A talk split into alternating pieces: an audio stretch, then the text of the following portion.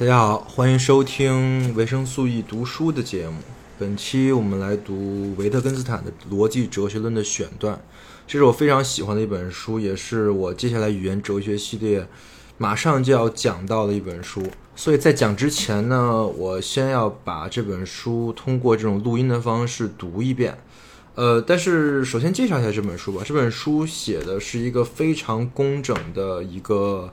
呃，怎么说呢？是一个格言体吧，还是怎么说？它是它的结构是这样的，就是它有七个主要命题，分为一二三四五六七，每个命题有子命题，每个子命题还有子命题，子命题是解释那个命题的。就比如说第一个第一个大命题就是世界及所有实际情况，这个命题呢会有，这是命题一呀，那就会有命题一点一，然后有命题一点一一。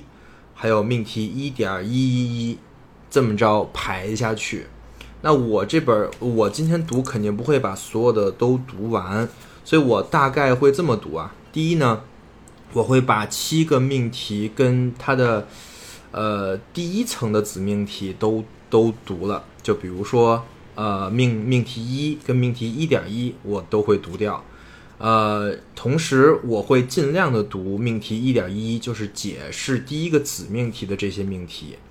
呃，同时我还会读一些就是呃写的非常好，或者我想讲到的，就是我在未来节目里想讲到的，呃，解释子子命题的那些命命题，就是一点一一啊这这种。然后，但是在读这些的同时呢，我会把所有的关于公式跟数学命题我都会略过，因为这个东西确实不太好读。你说我读一个公式，你也不能理解是什么意思。但是这本书就算是没有这些公式，其实公式也只是表达一个含义，对吧？呃，这本书就算是没有这些公式来说呢，它也是一个非常完整的，能让你从头到尾念下来感到震撼的一本书。呃，如果我这么读的话，我大概会读这本书的三分之一或者说四分之一的内容。呃，这些内容大概加起来会有一个小时的时间。呃，如果说你有兴趣的话，可以静静的听完这一个小时的读书。呃，我觉得，比如说你是第一次接触逻辑哲学论，那么这一个小时你一定是听不懂的。不过没有关系，因为如果他都能听懂，我也没有必要再接下来讲这个。呃，讲维特根斯坦的的这本书了，对吧？呃，所以说，其实在我看来呢，听不懂是很正常的。但是如果说你可以多听几遍的话，那你一定会对这本书增加一些理解。那废话不多说，我们就开始吧。逻辑哲学论命题一：世界就是一切。及所有实际情况。一点一，世界是事实的总体，而不是物的总体。确定了这些事实，并确定了这就是所有事实，世界也就确定了。而这是因为事实的总体既决定哪些情况存在，也决定哪些情况不存在。逻辑空间中的事实。就是世界。一点二，世界分解成事实，分解出的任何一个事实都可能存在或者不存在，其余一切不变。命题二，存在的东西，事实就是事态的存在，事态就是对象的连接，对象是简单的。在事态中，对象衔接起来，就像链条中的环节那样彼此嵌合。存在的事态的总体就是世界，存在的事态的总体也决定了哪些事态不存在。事在事态的存在和不存在就是实在，事在的事态的存在我们称之为肯定事实，事态的不存在则为否定事实。二点一，我们为自己制作事实的图像，图像表现逻辑空间中的情况，表现事态的存在与不存在。图像是实在的模型，图像的要素要与对象相对应。图像不外乎要素以特定方式彼此联系。图像要素以特定方式彼此联系，这表示物也是这样彼此联系的。不妨把图像中的要素间这种联系称之为结构，称这种结构的可能性为描绘形式。一个事实要成为图像，它必须与要描绘的东西共有什么。为了能按照该有的那种方式描绘实在，不管描绘的正确与否，图像都与必须共有的东西，也就是图像的描绘形式相同。不管图像具有何种形式，也不管描绘的是对还是错，只要它能终究描绘实在，图像就必须与实在共有一种东西，即逻辑形式，或者说。实在的形式，任何图像同时就是逻辑图像，逻辑图像可以描绘世界。二点二，图像与其所描绘的东西共有描绘的逻辑形式。图像可与实在一致或不一致，图像可以是对的或错的，也可以是真的或假的。图像无论是真是假，它都是通过描绘形式来表现其所表现的东西。命题三：事实的逻辑图像就是思考，真思想构成的整体就是世界的图像。思想标包含了其所思考的情况的可能性，能够思考的也就是可能的。我们不可能思考任何不合逻辑的东西，因为如果可以思考它，那就得不合逻辑的思考了。要在语言中表现任何的与逻辑相矛盾的东西，这就与在几何中利用坐标来表现与空间定律相矛盾的图形，或者为一个并不存在的点给出坐标一样，这都是不可能的。一个思想要能够鲜艳的为真，那它的真。就要由它的可能性来加以保证。只有在从思想本身就能确认其为真实，我们才能鲜艳的知道它是真的。三点一，通过句子，思想获得了感官可以知觉的表达。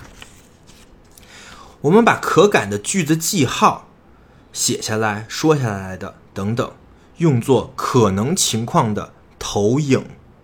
投影的方法就是去思考句子的含义。用来表达思想的记号，我称之为句子记号。句子就是身处于与世界投影关系中的句子记号。句子包含属于投影的所有东西，除了被投影的东西。这样，虽然被投影的东西本身没有包含其中。其可能性却包含其中了，因此句子实际上没有包含其含义，但是还表达了含义的可能性。句子所包含的是其含义的形式，但不是句子内容。句子成分及若干的词语通过特定关系联系，这就构成了句子记号。一个句子记号就是一个事实。三点二，通过让句子记号中的元素对应于思想的对象，句子得以表达思想。与简单记号在句子记号中的配置相对应的是对象在情况中的配置。在句子中，名称代表对象。要让句子拥有确定的含义，就得让简单记号。成为可能。谈论复合物的句子内在的关联于讨论其他构成部分的句子。复合物只能通过描述给出，而这种描述要么正确，要么不正确。如果复合物不存在，那么提到复合物的句子不是无意义的，而只是假的。一个命题元素表示的是不是复合物，这可以从包含这个句素元素的句子是否具有不确定性看出来。我们知道句子此时没有把一切都确定下来，把复合物的符号化为简单符号的那种简并，是通过定义表达的。句子有且只有一种完全的分析，名称不可以通过定义进一步分解，名称是初始记号。三点三，只有句子才有含义，只有句子在所体现的连接关系中，名称才有指称。句子中表明句子的含义的任意部分，我都称之为表达式。或者符号，句子本身就是表达式或者符号，能够为不同句子所共有的对句子含义起实际作用的所有东西，都是表达式。表达式标出了形式和内容。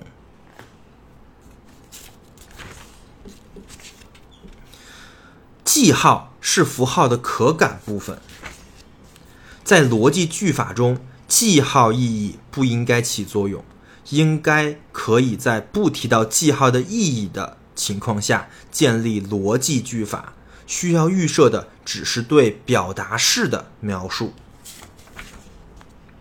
三点四，句子确定了逻辑空间中的位置，逻辑位置的存在由句子成分本身的存在即可保证。也就是说。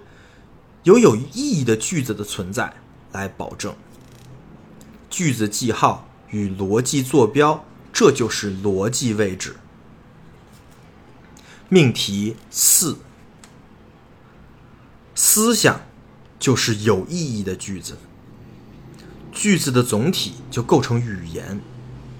人们在能够对每个词语指称什么以及如何指称一无所知的情况下。建立能表达所有含义的语言，这就像一个人会说话，但不知道单个音节是怎么发出来的一样。日常语言是人类机体的一部分，它一点都不比人类机体更为简单。从这种语言直接获取支配语言的逻辑是什么？这不是人力能及的。语言伪装了思想。从这种伪装的外衣，你不可能推知下面的思想是什么样的，因为这种外衣的形式本来也就不是为了让看出身体的样子而设计的，它是完全有不同目的的。理解日常语言所需要的暗中起作用的约定是极其复杂的。有关哲学主题的大部分句子和问题不是假的，而是无意义的。于是我们不能够回答这类问题，只能指出它们是无意义的。哲学家们的大部分句子和问题之所以被提出来，是因为不懂我们语言的逻辑。他们就类似于像善是否比比美更加统一这样的问题一样。因此毫不奇怪，最深刻的问题其实根本就不是问题。哲学整个来说就是语言批判，而罗素表明了句子表面上的逻逻辑形式不一定就是其真正的逻辑形式。句子是实在的图像，句子以我们思考它的方式来看，就是实在的模型。唱片、音乐、乐谱、声波，这些所有东西。都彼此处于描绘与被描绘的内在关系中，而这种关系也存在于语言和世界之间。它们都有共同的逻辑结构，就像童话中的两个小伙子，他们的两匹马以及他们的百合花，在某种意义上，他们都是一个东西。有种通用规则可以让音乐家。可以从乐谱中读出交响乐，也可以有一种规则，让人可以依据唱片的刻线导出交响乐，再利用前一种规则得到乐谱。这样就在这些初看起来迥然不同的东西之间建立了一种内在的相似性。规则决定了如何把交响乐投影到乐谱语言，也决定了如何把这些语言翻译成唱片语言。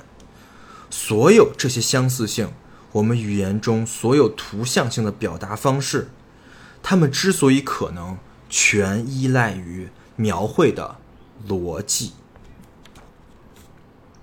我们可以在未经解释的情况下理解句子记号的含义，就说明了这个问题。句子是实在的图像，只要理解了句子，就知道它表现的是什么，而且无需向我解释含义，我就能理解它。句子显示其含义，句子显示出如果它是真的，事情是怎样的，并且他说事情就是如此。句子对实在的确定，应该达到只需要说是与否的程度。达到这种程度，句子就要充分的描述实在。句子是对事态的描述，由于对于对象的描述是利用其外在性质，句子对实在的描述诉诸其内在性质。句子借助逻辑脚手架来构建世界。于是，人们实际上就可以从句子中看到，如果句子是真的，那么在逻辑上可知事实是否存在，也可以从假句子中得出结论。理解一个句子，就意味着知道这个句子当真时情况是怎样的。因此，人们可以在不知句子是真是假的情况下理解它。只要理解了句子的构成成分，你就理解了句子。把一种语言翻译成另外一种语言，并不是整句整句的翻译，而只是翻译句子的构成成分。字典不仅翻译名词，而且翻译动词、连词等，所有这些都按着这相同的方式处理。要理解简单记号，就必须有人向我们其向我们解释其意义。但在表达的时候，我们用的是句子。句子的本质就决定了它可以向我们传达新的含义。句子必须用旧词汇来表达新意思。句子告诉我们一种情况，因此它必须在本质上与这种情况联系在一起。这种联系恰恰就在于句子是这种情况的逻辑图像。只有作为图像，句子才陈述一件事。句子中可区分的部分必须与其表现的情况可区分的部分一样多，它们必须拥有相同程度的逻辑上的复杂度。实在用来与句子相比较，句子能够是真是假，只是因为它是实在的图像。四点一。句子判断事态存在和不存在，整个自然科学或自然科学的总和就构成了所有的真句子。哲学不属于自然科学，哲学这个词应该意味着某种位于自然之科学之上或之下的学科，而不会与其并列。哲学的目的是在逻辑上澄清思想，哲学不是理论，而是活动。哲学著作本质上是由阐明所构成的，哲学并不产出哲学命题，而是澄清命题。没有哲学，思想就会是混乱和模糊的。哲学的任务就是使之清楚起来，并赋予明确的界限。哲学限定了自然科学争论的范围。它应该为可以的思考的东西划定界限，从而为不可思考的东西划定界限。它应当通过可思考范围之内出发，来区分不可思考的。通过清楚地展示哪些可以说，哲学表明了哪些不可说。一切终究可以思考的东西都可以加以清楚的思考，一切可以说的都可以说清楚。句子可以描述整个实在，但不能描述为了描述实在而必须与之共有的东西，即逻辑形式。为了能够描述逻辑形式，我们就得带着句子一起来到逻辑之外，也就是说，来到世界之外。逻辑形式不能为世，不能为句子所描述，它在句子中反映自己。在语言中反映出来的东西，语言不能描述。能够自己在语言中表达自己的东西，不能由我们用语言来表达。句子显示其逻辑形式，句子展示它，能显示的不能言说。数不适用于逻辑形式，因此在逻辑中没有特殊的数字。比如说，不可能有在哲学上的一元论或者多元论。四点二。句子的含义就是句子与事态存在或不存在的可能性一致或不一致。最简单的句子及基本命题断定事态的存在，基本命题由名称构成，它是名称之间的联合接续。只有通过基本命题的连接，名称才会出现句子之中。基本命题为真，则事态存在。经本命题为假，则事态不存在。确定了所有真的基本命题，也就完全描述了整个世界。对世界的完全描述，可以通过给出所有基本命题，然后说明哪些为真，哪些为假，得到。四点三，基本命题的真值可能性，就是事态存在和不存在的可能性。四点四。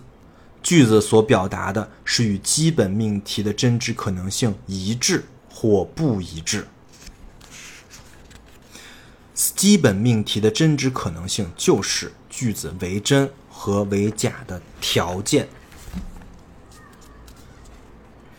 在可能的基本命题条件组中有两种极端情况，在第一种情况下，对基本命题的所有真值可能性来说。句子都是真的，我们说这种真值条件是同于反复的。在第二种情况下，对于基本命题的所有真值可能性，句子都是假的，那么它的真值条件就是矛，就是矛盾的。我们称之第一种情况的句子为重言式，第二种其余情况的句子为矛盾式。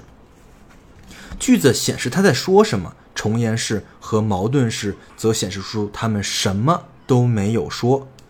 重言式没有真值条件，因为其无条件为真；矛盾式则没有令其为真的条件。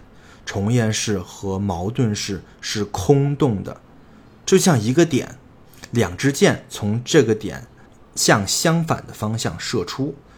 比如，如果我知道今天下雨或者不下雨。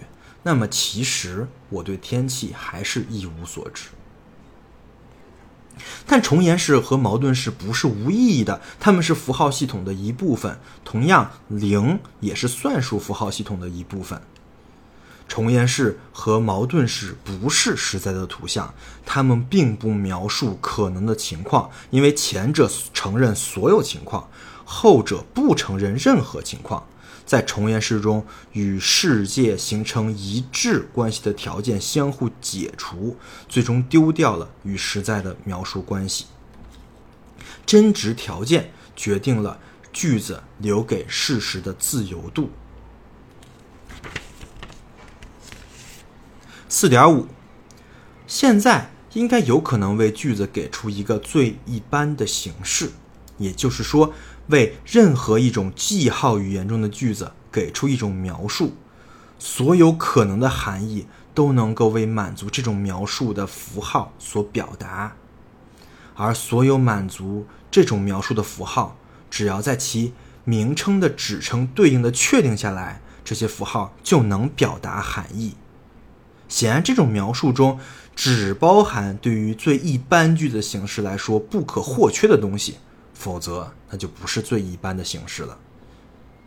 不可能存在一种句子，其形式为我们所不能预知，这就证明了句子的一般形式是存在的。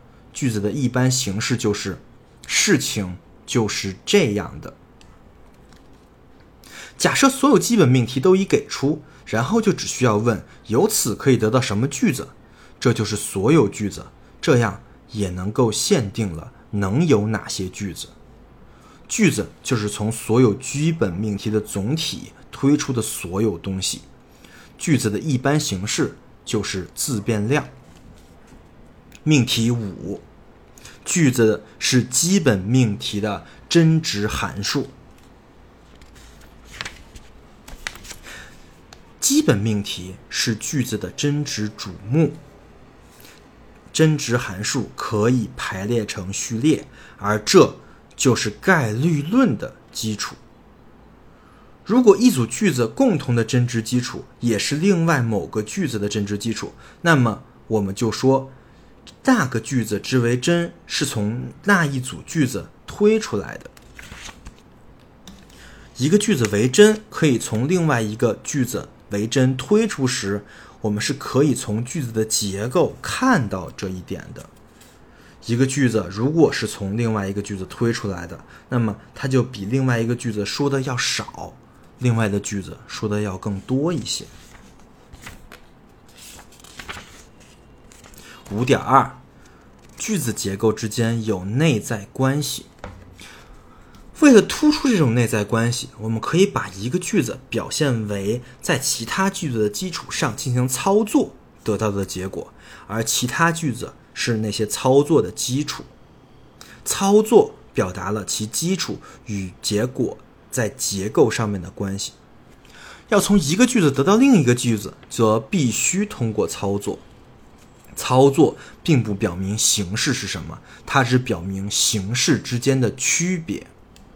操作的出现并不说明句句子的含义如何，因为操作并不断定任何东西，只有操作的结果做这种断定，而这取决于操作的基础。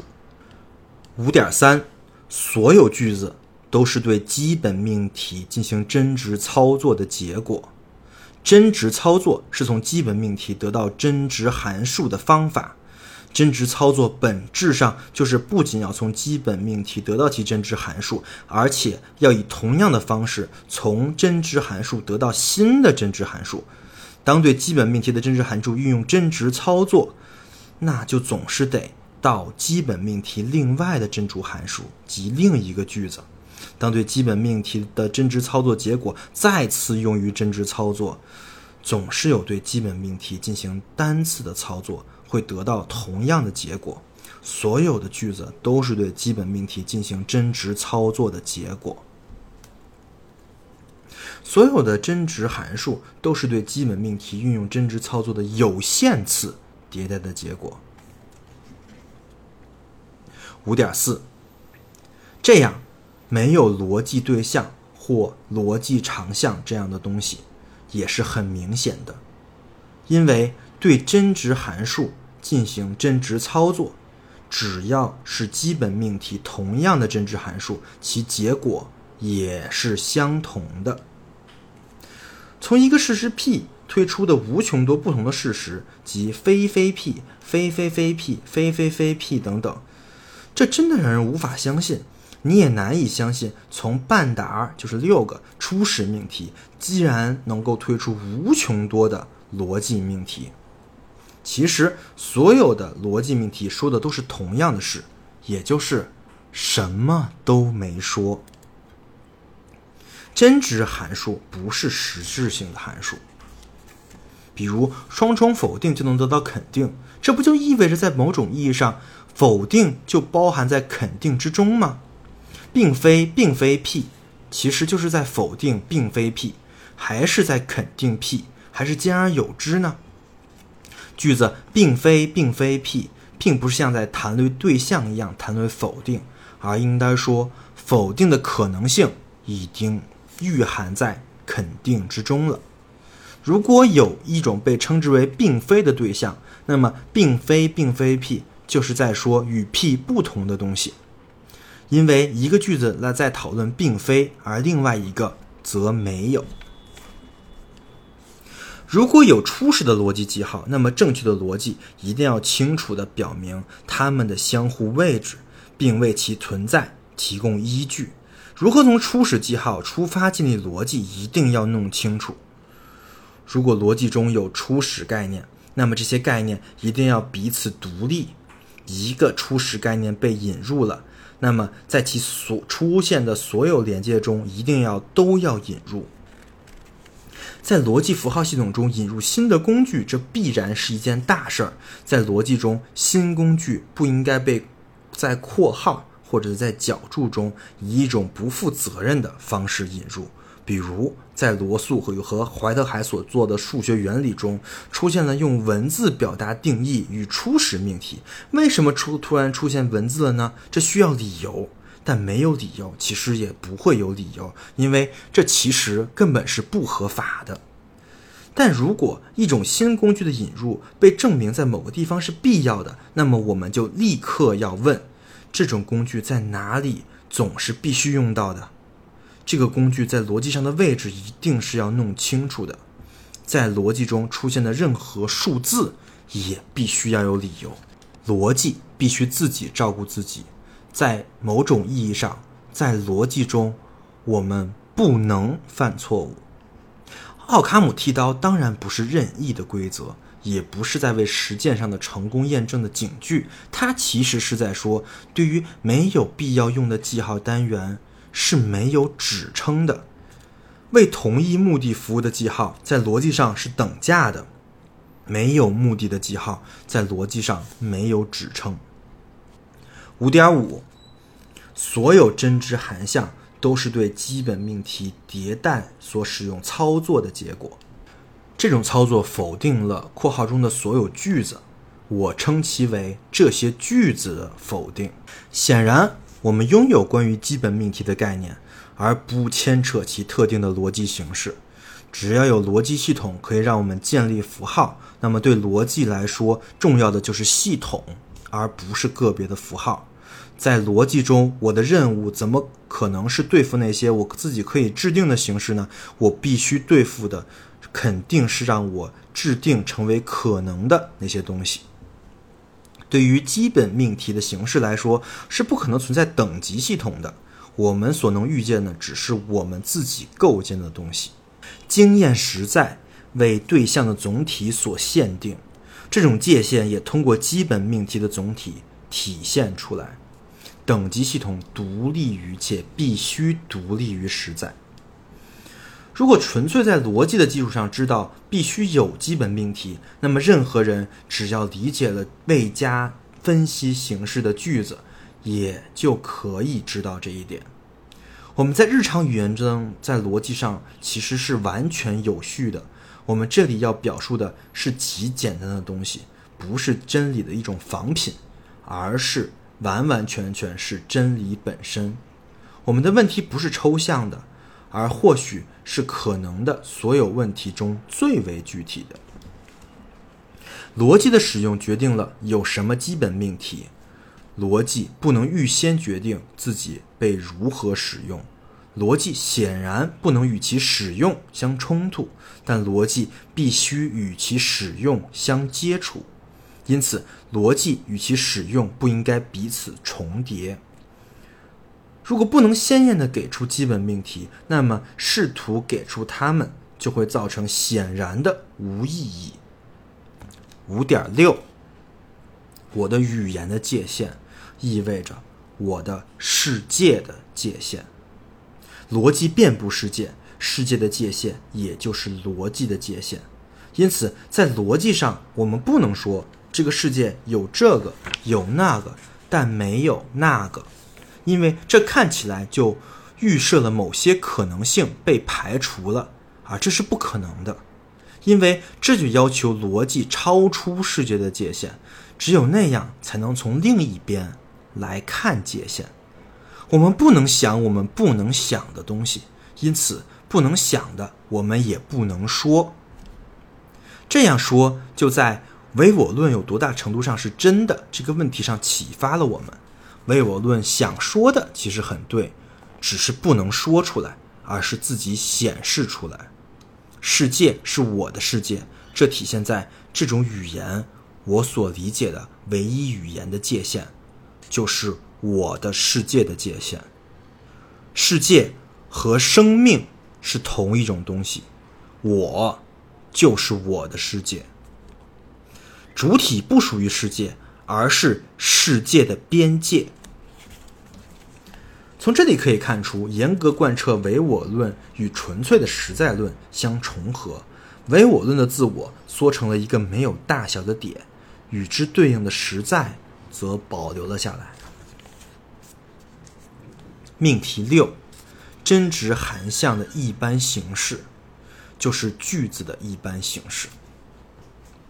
这恰恰是在说，所有句子都是在对基本命题迭代运用操作的结果。六点一，逻辑命题是重言式，因此逻辑命题什么都没有说，他们是分析的命题。一种理论要是让逻辑命题显得很有内容，那么这个理论就是错误的。比如，人会认为真和假像其他词一样表示两种性质，那这样一来说，所有句子都要拥有其中一种性质，这就显得不太正常了。按这种理论，你根本看不出来是不是这样的。这就像所有玫瑰花要么是黄色的，要么是红色的这样的句子一样，即使它是真的，你也完全看不出来。逻辑命题变得和自然科学的命题一模一样了，这其实是个确凿的信号，就是我们理解错了的信号。逻辑命题是重言式，这显示着语言以及世界的逻辑性质。其构成成分按照这种特定的方式连接，就构成重言式。这显示了这些解成构成成分的逻辑。为了让句子以特定的形式连接以构成重言式，这些句子必须具备特定的结构特征。因此，他们这样连接得到的重言式，这表明他们具备了这些结构特征。这样，我们得以理解逻辑命题为什么既不能为经验所证实，也不能被经验所推翻。逻辑命题不仅不能为所有可能的经验所推翻，而且不可能为所有可能的经验所证实。为什么我们会觉得逻辑真理是我们设定的，也就变得清楚起来了。因为确实，只要可以设定恰当的记号法，我们就可以设定逻辑真理。为什么逻辑被称之为关于形式和推理的理论，也就清楚了。逻辑命题描述了世界的脚手架，或者说是展现了它。这些命题不处理任何东西，它们预设名称有指称，基本命题有含义，这就构成了他们与世界的联系。显然，作为本质上就具备了某些特性的东西。符号通过特定连接构成重言式，这件事必定对世界有所揭示。决定性的一点就在于此。我们已经说过，我们使用的符号中有些东西是任意的，有些东西不是。在逻辑中，只有后面那种东西得到表达。这意味着，在逻辑的领域中，不是我们借助记号来表达想表达的东西，而是记号具有的本质。必然性的本性在自己表达自己。只要知道任何一种记号语言的逻辑句法，那么所有的逻辑命题就已经给定了。逻辑不是理论，而是世界的镜像。逻辑是超验的。六点二，数学是一种逻辑方法，数学命题是等式。因此，只是伪命题，数学命题并不表达思想。世界的逻辑，这在逻辑命题中通过重言式表现，在数学中则是通过等式表现。两个表达式有等有等号连接，这表示它们可以彼此替换。但是否真的能替换，则一定要有两个表达式本身表现出来。如果两个表达式可以相互替换，这样连接就刻画了它们的逻辑形式。六点三，逻辑研究的领域涵盖了所有服从定律的东西，逻辑之外的一切都是偶然的。所谓的归纳律不可能是逻辑定律，因为它表达它的句子显然不是空洞的，因此它也不可能是鲜艳的定律。因果律。不是定律，而是定律的一种形式。我们不是鲜艳的相信守恒律，而是鲜艳的知道有一种逻辑形式是可能的，包括充足理由律、自然的连续律以及最省力原则在内的这些句子，都表达了对于科学命题可以采用何种形式的鲜艳直觉。如果有因果律，那就应该这样描述：存在自然律。然而，当然那是不能说的。它显示它自己。用赫兹的方式来说，就是只有服从定律的联系才是可以思考的。因为一件事情发生，而另一件事情也要发生，这种必然性是不存在的，只存在逻辑的必然性。而整个现代世界观都建立在一个幻觉上，就是所谓的自然律是对自然现象的解释。于是人们止步于自然律面前，以为他们是不可侵犯的东西，就像古代人对待神和命运一样。他们和古代人都对，又都不对，只不过古代人更加明白些。他们承认有一个清楚的终点，而现在的系统则把事情好的好像弄得一切都得到了解释一样。世界独立于我的意志。即使我所希望的所有事情都发生了，那也只能说这是，比如这是命运的眷顾，因为意志与世界之间没有一个逻辑的联系能保证这一点，而一种假想性的物理性的联系，我们又不能指望。六点四，所有句子都具有同等价值。世界的意义必定在世界之外，在世界中。一切都那样存在，那样发生在世界之内，没有价值存在。即使有价值存在，它也没有价值。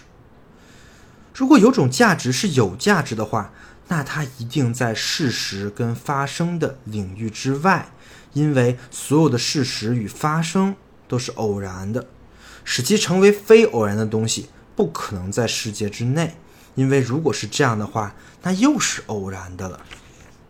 它一定在世界之外，因此也不可能有伦理学命题。句子不可能表达任何更高的东西。显然，伦理学是不能表达出来的。伦理学是超验的，美学也是同一回事儿。如果好的或坏的意志改变了世界。那改变的也只能是世界的界限，而不是事实，不是可以用语言表达的东西。总之，世界肯定会整个不同起来。可以说，这肯定是一种整体上的兴衰。幸福的人和不幸的人不是活在一个世界之中。至于在死亡的时候，世界不是变了，而是停止了，死。这不是生命的事情，人不会活过死亡。如果不把永恒理解为时间的无穷延续，而理解为无时间性，那么永恒的生命就属于活在当前的人。正如视野没有边界，生命没有止境。灵魂在时间意义上的不死，或者说死后的永生，这不仅仅是绝无任何保障的，而且这一想法一开始就完全没有起到我们要它起的那种作用。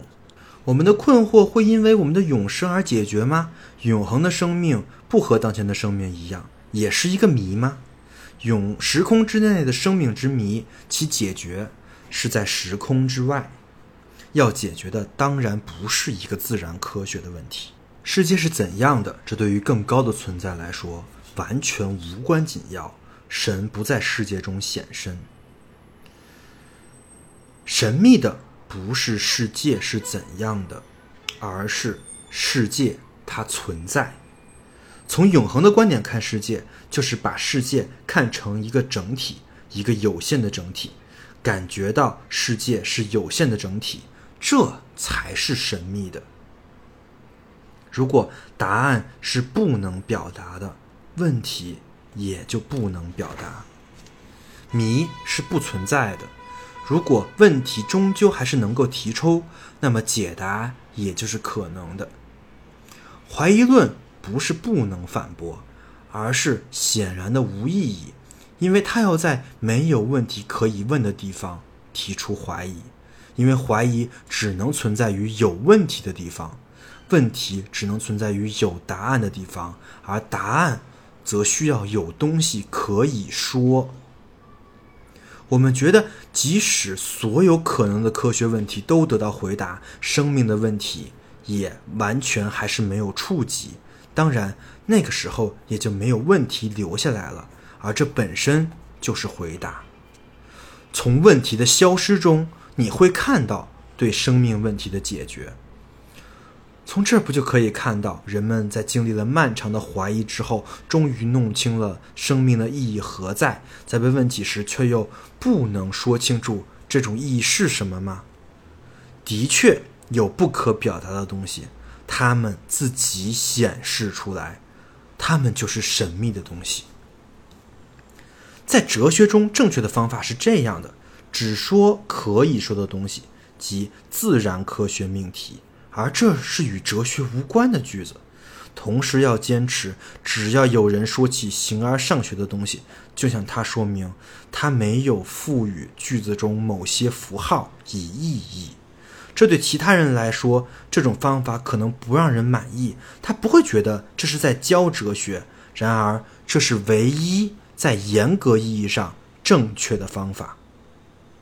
我说的句子，在这样一种意义上是阐明性的。任何人只要他理解我，当他以这些句子为踏板攀过去并越过了他们，最终就可以意识到这些句子是无意义的。这么说吧，在爬上去之后，他就得丢掉梯子，他必须翻越这些句子，才能正确的看到这个世界。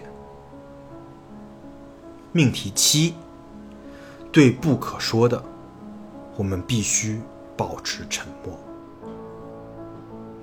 好的，以上就是本期读书的所有内容。我相信所有人听到这里之后，既会对他的句子跟他想表达的内容所震撼，又会有很多很多的疑惑。至于他为什么要这么写，他是在什么视角这么写的，他解决了什么问题，又造成了什么问题，所有的这一切，我们下一期语言哲学系列将进行讨论。感谢各位的收听，我们下次再见。